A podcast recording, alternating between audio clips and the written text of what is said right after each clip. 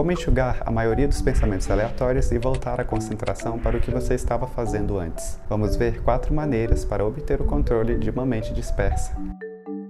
Conexão estabelecida, bem-vindo à comunidade inteligente.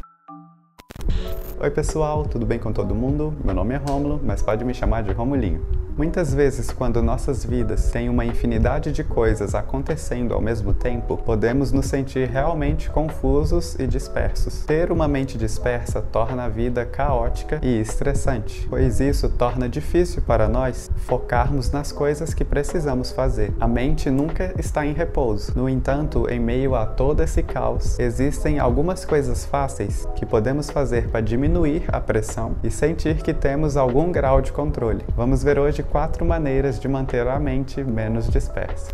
Se você é novo por aqui e busca cada vez mais se tornar uma pessoa melhor, isso significa que você é muito bem-vindo à nossa comunidade inteligente. Aqui nós compartilhamos experiências, opiniões e vários conhecimentos em prol do nosso desenvolvimento como indivíduos conscientes. Depois de escutar esse episódio aqui, eu recomendo que você ouça o episódio 1 de apresentação para conhecer ainda mais o propósito da nossa comunidade beleza? Maneira número 1: um, despeje tudo em uma lista de tarefas pendentes.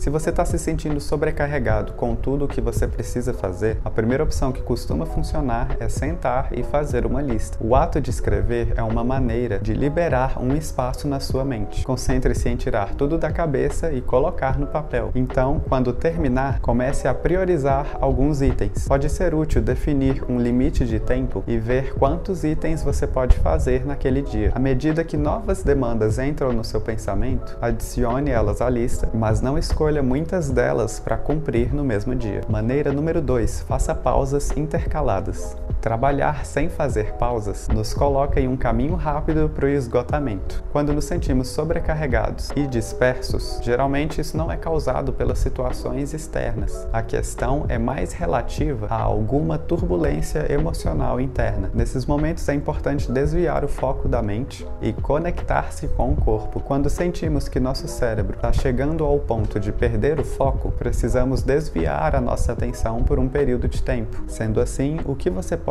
fazer? Pode caminhar, fazer alguns exercícios de respiração profunda ou passar algum tempo alongando o corpo. Maneira número 3: pare de ser multitarefa e simplifique. Nossos cérebros não foram projetados para serem multitarefa. Pesquisas identificam que quando mudamos de uma tarefa para outra, nossa atenção não segue necessariamente na mesma intensidade em todas as tarefas tarefas. Esse tipo de comportamento cansa o cérebro e afeta a nossa capacidade de processar informações de maneira construtiva. O resultado é o aumento dos níveis de estresse. Tentar fazer malabarismos com várias tarefas nos torna mais dispersos e menos produtivos. Sendo assim, precisamos simplificar e focar em uma única tarefa por vez. Maneira número 4: criar uma rotina de finalização do dia. Tarefas incompletas sempre dominarão nosso pensamento, fazendo com que nos sintamos estressados. O medo de esquecer algo pendente não permite que a nossa mente se solte. Então, para não cair nesse ciclo, você pode, ao final de cada dia, definir um período para revisar e planejar o que precisa fazer para concluir o que ainda tem pendente. Isso ajuda você a fazer um balanço do seu dia e se preparar para o próximo. Uma rotina de finalização do dia fornece uma estrutura para o trabalho dos dias seguintes para que você possa retomar facilmente de onde parou. Também ajuda a ajustar suas prioridades ao longo da semana, garantindo que seu esforço seja direcionado para as tarefas mais importantes. Essas ideias não são uma solução mágica, mas cada uma pode ajudar a acalmar a mente quando ela está dispersa. Escolha uma que agrade você e experimente.